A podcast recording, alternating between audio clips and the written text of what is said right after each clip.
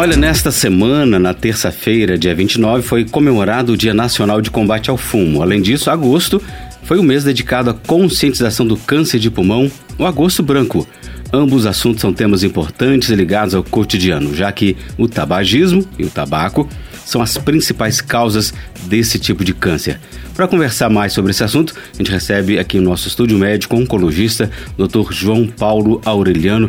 Dr. João Paulo, bom dia. Seja bem-vindo à Rádio Emboabas. Bom dia. Pode direcionar, por favor. Bom dia a todos, bom dia, Ângelo.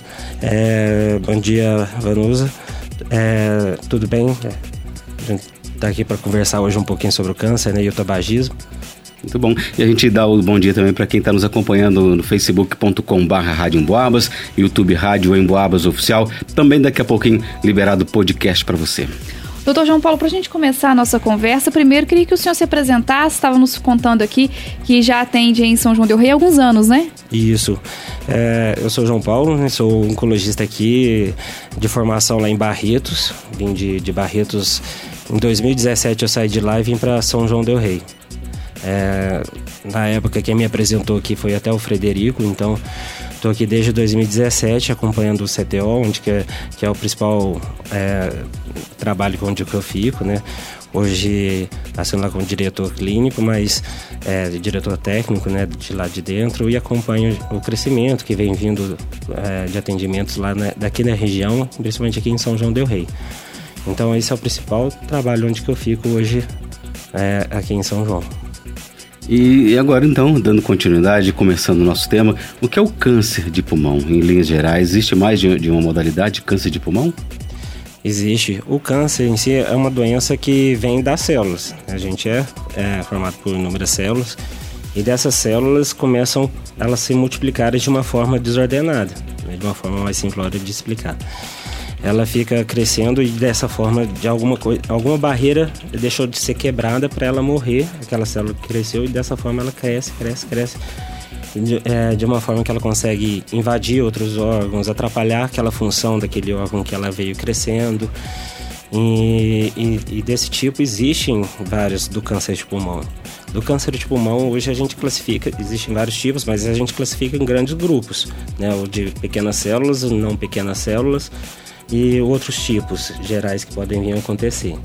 Mas no geral são pelo menos divididos esses três grandes grupos. E qual que é a relação do tabagismo com o câncer de pulmão? Fumar, doutor? O tabagismo já, inúmeros estudos, já tem é mais que confirmado há muitos anos que é o principal fator de risco. Né? O principal fator de risco é o que provoca a carcinogênese, né? que é o, o, a célula se transformar no câncer, né?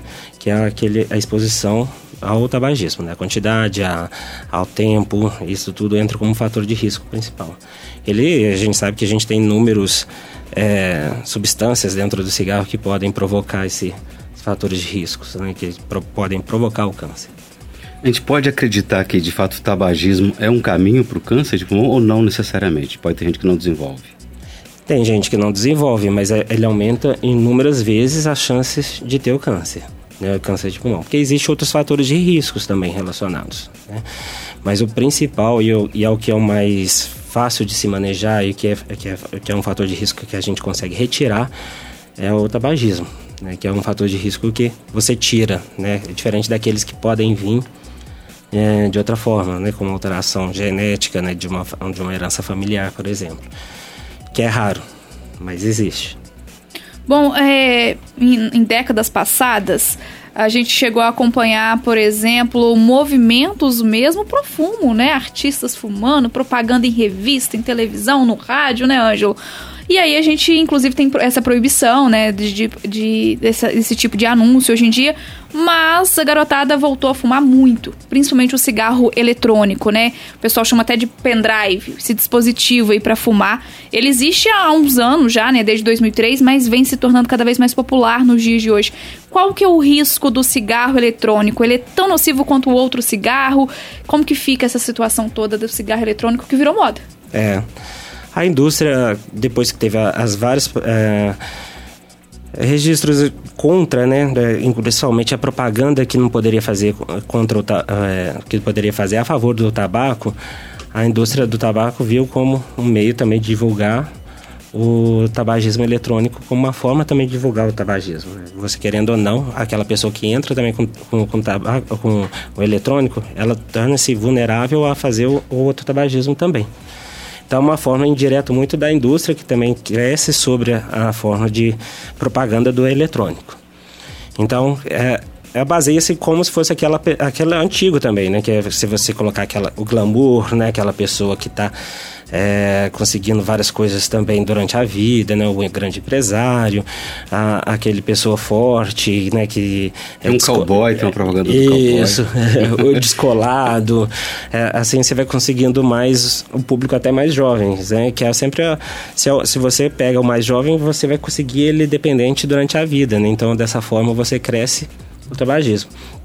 E também teve já estudos mostrando, tanto na Europa quanto nos Estados Unidos, que que aquela pessoa que começa o cigarro eletrônico, principalmente os adolescentes que hoje cada vez aumentam mais a, a, a, a tendência de usar, justamente por essas propagandas que eles colocam também de ser mais saudáveis, né, e tirar o, o, os fatores de riscos que tem ali para o câncer do tabaco tradicional é, eles colocam isso e a pessoa mostra que ela tem tendência. Muitos colocaram assim no estudo que, que tem, tinha pretensão de no futuro, mais próximo, nos próximos anos, de migrarem até para o tabaco tradicional. Então, dessa forma, é uma propaganda indireta do tabagismo, né? Sem contar que você poderia usar é, dentro de ambientes fechados, como se não fosse prejudicar ninguém que estaria só à volta. Né? Mas assim, não tem nenhum estudo de segurança em respeito a isso. Então ele faz mal também, né? É. Você não sabe a proporção de quanto que isso faz mal, porque geralmente é um, é um, ele quem acaba fumando o cigarro eletrônico acaba no geral fumando o outro também. Então quando você vai fazer um estudo também relacionado aos dois, é difícil de você excluir quanto que um pesa, quanto que o outro pesa. Uhum. Durante o estudo, qual que é o pior, qual que é. Mas você sabe que, por exemplo, você não tem uma fiscalização tão grande sobre eles também. Então você não tem, já que é proibido, você não tem, teoricamente pela lei é proibido, mas não tem aquela fiscalização. Nenhuma. então, aí você não sabe nem o que, que vem realmente naquilo que você está comprando. O adolescente, quando vai lá compra aquele líquido, pode falar que está usando tantos por cento, às vezes, de nicotina, mas como não tem aquela, aquela fiscalização, mas pode ter outras coisas misturadas. O que a gente vê, por exemplo, pessoas que não tinham nenhum fator de risco chegar às vezes no, é, a ser atendido, já tive é, aqui em São João, por exemplo, paciente com câncer, que o único fator de risco que você olhava na história toda era o tabagismo eletrônico. E, e, é uma doença que acaba que a gente ainda não tem, por ser umas coisas novas, como que vai ser o desenrolar disso, né?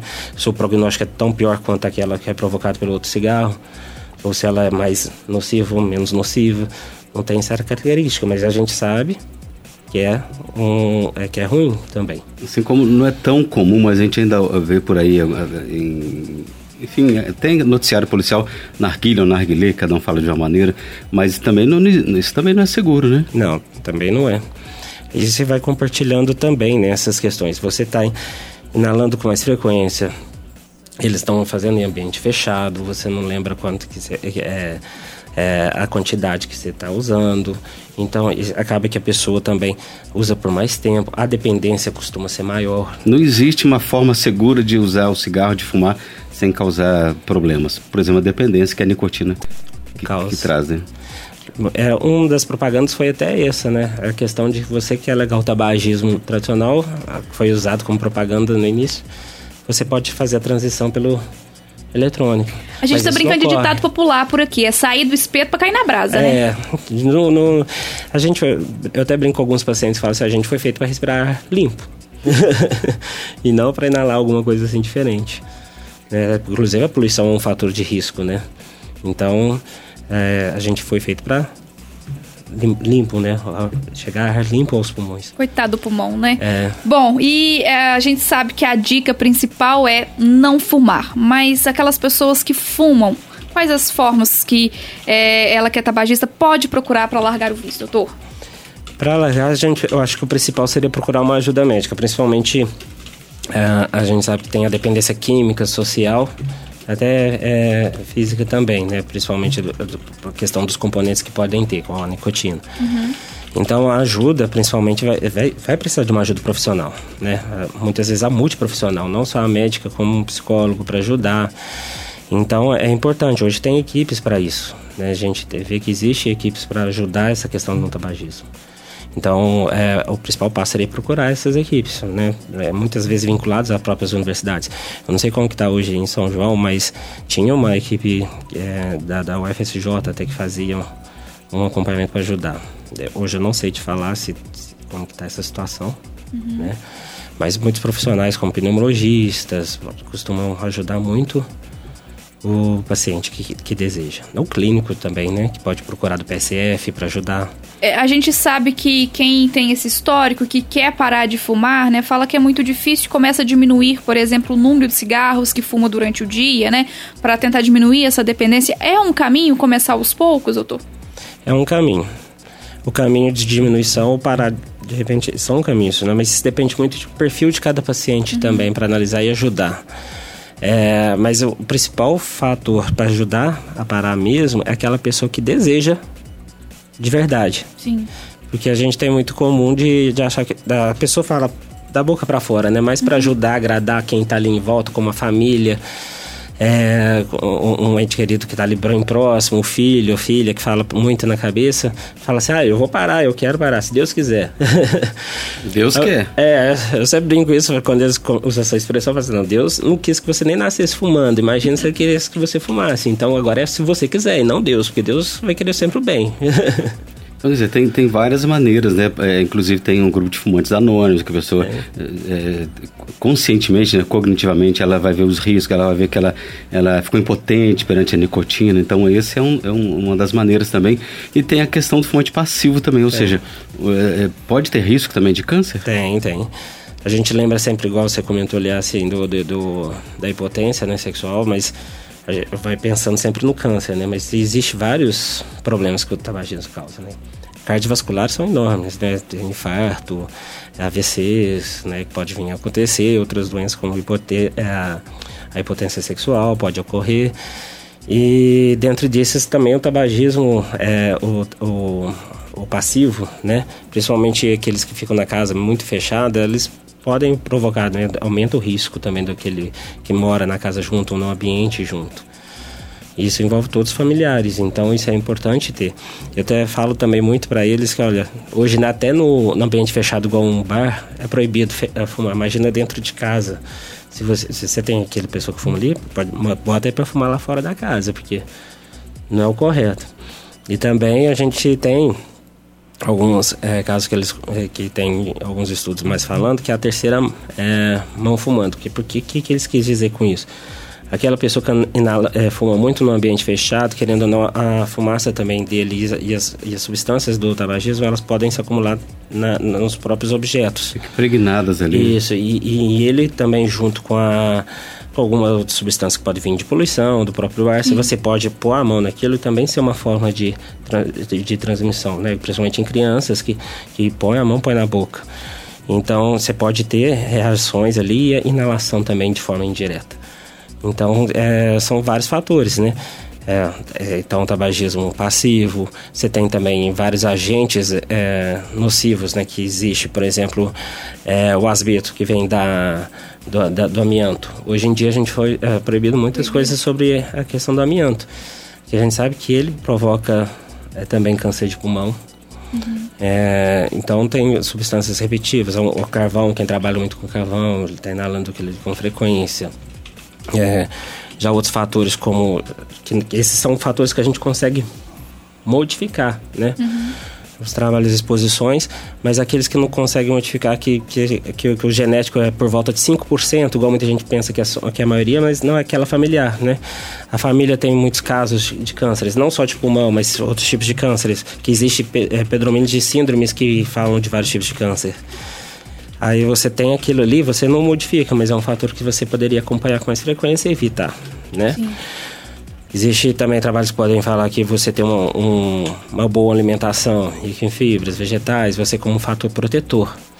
A falta não fala como um fator de risco, mas sim um fator protetor Assim como exercício físico, atividade física também, né? Isso. Não ser sedentário, né, doutor? Isso. A importância também.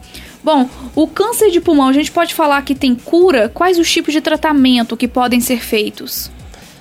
Dentro, eu, todo câncer tem cura. Igual muitos pacientes ainda falam muito essa questão, faz essa pergunta, né?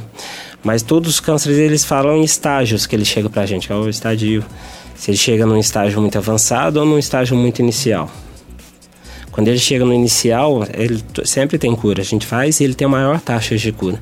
No estágio avançado, infelizmente, a gente já não tem. Aí a gente partiria para o tratamento paliativo né, que é aumento de sobrevida, visando uma qualidade de vida e aumento do tempo de vida que aquele paciente possa ter, o máximo possível, sempre pensando dessa forma, mas pensando também em qualidade de vida. E o principal tratamento de cura para o câncer de pulmão é a cirúrgica. A gente tentar tirar de forma cirúrgica, ressecar aquela doença, né? Às vezes tirando um pedaço só do pulmão, como o pulmão às vezes inteiro, e pode ser também preciso de outras, mão, é, outras linhas né, de, de, tratamento, como uma quimioterapia associada a uma radioterapia, que pode ser utilizados. Tem transplante? O transplante não. Não, né? Não, Ainda não. Não, pulmão, é, não. é possível? Não, no, no desenvolvimento da ciência, sim. No o câncer de pulmão em si, é, existe transplante, mas não para o câncer, né? No pulmão, transplante de pulmão. Porque... Existe você... transplante de pulmão, mas não... Para o câncer. Uhum. Porque o câncer você vai tirar, você tem que ressecar ele com mais positivo. Se a gente, a gente consegue ficar só com um pulmão. Uhum. Papa ah. Francisco só tem um pulmão. É, o problema de, de tirar, geralmente, as maioria dos fatores de risco é o tabagismo. Então, se a gente pensa que é o tabagismo, geralmente a pessoa já tem doenças associadas ao tabagismo. Então, provavelmente aquele pulmão que fica já é um pulmão bem ruim. Então, provavelmente ele já tem fibrose pulmonar, DPOC, né? Tem outras doenças ali caracterizadas, aquele outro pulmão que fica. Isso que é o complicado, porque geralmente é isso que é o que a gente vê acontecer. Não vai ser aquele pulmão limpinho, bonitinho, do, do, do, que vai ficar do outro lado. Então, muitas vezes deixa um paciente muito debilitado. E, e quando você faz transplantes, você vai imunossuprimir, né? Você vai deixar a imunidade daquele paciente baixa para ele não rejeitar aquele órgão que você fez. E quando você imunossuprime, você também tem que tomar cuidado que você pode deixar também as defesas dessas células nossas neoplásicas se proliferarem. Então tem, tem ter muito esses cuidados. Bom, nos dois últimos minutos aqui da nossa conversa, doutor João Paulo, o Centro de Tratamento Oncológico, que é o CTO aqui de São João del Rei, oferece tratamento para esse tipo de câncer e outros também, né? Fale um pouquinho para a gente aí sobre o trabalho do CTO. O CTO já atende toda a nossa região, né? As cidades aqui todas aqui perto. E vem com todos os tipos de cânceres. Hoje aqui é tratamento. Tá? É, temos as opções também de radioterapia, quimioterapia. Até muitas pessoas perguntam sobre a imunoterapia. A imunoterapia também é aplicado. Qual que é o problema dessas questões todas? É, é, quais são as medicações que são disponíveis, né? Tanto pelo SUS quanto uh, o privado, né? Que são os planos de saúde. Então, aquelas mesmas medicações que são pagas lá em cima no norte ao sul é pago também em São João del Rei. Então não, tem diferença dessa questão de medicamentos. A, difer a diferença é se, se, se, aquela medicação está disponível no SUS ou está disponível no meio privado. Né? E a radioterapia também hoje aqui a gente tem, né? O serviço é, bem montado, o, o tratamento integral daqueles pacientes. A gente tem também a, que eu estava esquecendo de comentar, a relação hormonioterapia, que é muito utilizado também nos cânceres de, de próstata, né, que está entre os mais comuns. Uh, o câncer de mama a gente consegue fazer também de uma forma bem integrada, toda certinha, né, com químio, rádio, cirurgia, todas disponíveis aqui, que são dentre os mais comuns. É, em relação ao câncer de pulmão, a gente não tem o cirurgião de tórax, aqui hoje disponível quando você precisa de uma cirurgia torácica, né, que é a questão do pulmão. Esses são já é, caminhados externos, quando ele faz a cirurgia, retorna para o tratamento complementar. Mas no geral são todos. É, tá vendo aqui que são a média de consultas mês lá, de 600 consultas mês no CTO, tá? Envolvendo consultas, né? Que aí vem uma média de, quimio, de quimioterapia, incluindo também os hormônios terapia de 450 aplicações por mês aqui também. E são não só São João del Rei, mas toda a região, né, doutor? Toda a região. Muito bom, doutor. Foi um prazer falar com o senhor, ter essa aula aqui. É, com certeza o tempo foi curto, né? Porque o assunto é muito interessante, muito importante, várias coisas. Acredito que o senhor teria vários assuntos, é, a gente poderia abordar mais, mas a gente fica combinado uma nova oportunidade. Se eu tiver um tempinho lá também, né? Não, combinado, sempre que precisar. Eu gosto muito de passar, né? Porque a rádio aqui a gente escuta muito em São João, né? Principalmente a população daqui usa muito a rádio também como meio de comunicação e é uma forma muito boa de passar essas informações. E se, se o pessoal puder, não fume. É, vai ajudar toda a saúde, não só pensando em câncer, né? Mas igual toda a saúde em si vai agradecer. Isso aí, pessoal quiser rever a entrevista, só ir lá no facebook.com.br Rádio Emboabas ou no, no YouTube Rádio Emboabas Oficial e no podcast daqui a pouquinho, né? É isso, Ângelo. é enrolando na hora de ir embora, né? é, sexta-feira, sextou. É, você ainda fica? Eu ainda fico. Daqui a pouquinho eu encontro com os nossos amigos ouvintes. Para você, até a próxima semana. Se Deus quiser. Doutor, um abraço e, e bom trabalho lá para o senhor. Muito obrigado. Gostaria de agradecer a, a rádio toda a, a oportunidade de passar sobre o câncer mais uma vez. Muito obrigado.